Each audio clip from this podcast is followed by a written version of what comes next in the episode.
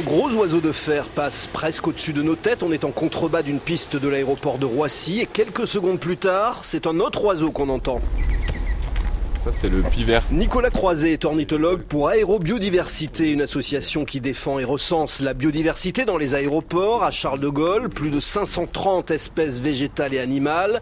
Et donc pas mal d'oiseaux, notamment autour d'un grand bassin de récupération de la pluie. Je crois qu'il y a l'épervier en face. On peut entendre comme maintenant des moments d'accalmie où ils vont être capables de chanter et donc de s'identifier, de retrouver leurs jeunes, de former des couples. Et s'ils sont ici, c'est qu'ils s'y sont adaptés et qu'ils y sont bien. Là-bas, près de la berge, c'est principalement des canards colverts. Euh, au milieu, plus petit, beaucoup plus petit, c'est euh, des grèbes. Ah, on a une nidification de l'autre côté qu'il y ait de la reproduction, c'est vraiment intéressant parce que ça veut dire qu'ils sont pas seulement de passage. Il y a de quoi s'alimenter, de quoi se reposer, de quoi faire un nid. Quand vous voyez des cigognes, euh, oui, ça peut surprendre.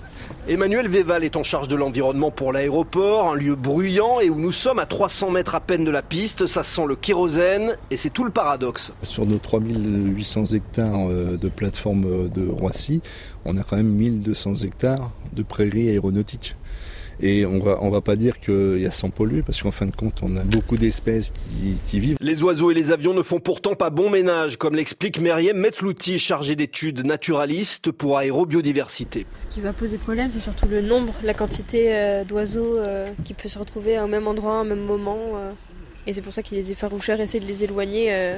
Euh, sur euh, certains aéroports, il y a des rapaces qui sont dressés, mais pas à Charles de Gaulle. En général, euh, non. C'est des gens qui mettent des sons d'oiseaux, par exemple, ou qui tirent au fusil en l'air.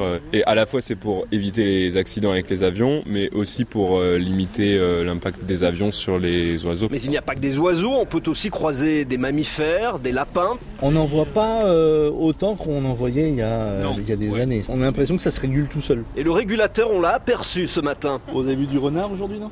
Non, pas aujourd'hui. Parce que là, j'ai vu les faroucheurs côté sud, là. Apparemment, ils annonçaient un renard en bordure de piste. Eh oui, on se croirait à la campagne. On passe à la question de la semaine. C'est pas la mer à boire. Est-ce que les poissons boivent la tasse Eh oui, la bouche ouverte, ils boivent la tasse en permanence et cette eau de mer, c'est par leurs branchies qui la rejettent. En mer, ça ne manque pas de sel et les poissons ont les reins particulièrement solides pour évacuer tout ça. Sans connaître la sensation de soif, pour les poissons, c'est boisson à volonté. En fait, ils boivent comme on respire. Oh mon Dieu, que c'est beau C'est pas la mer à boire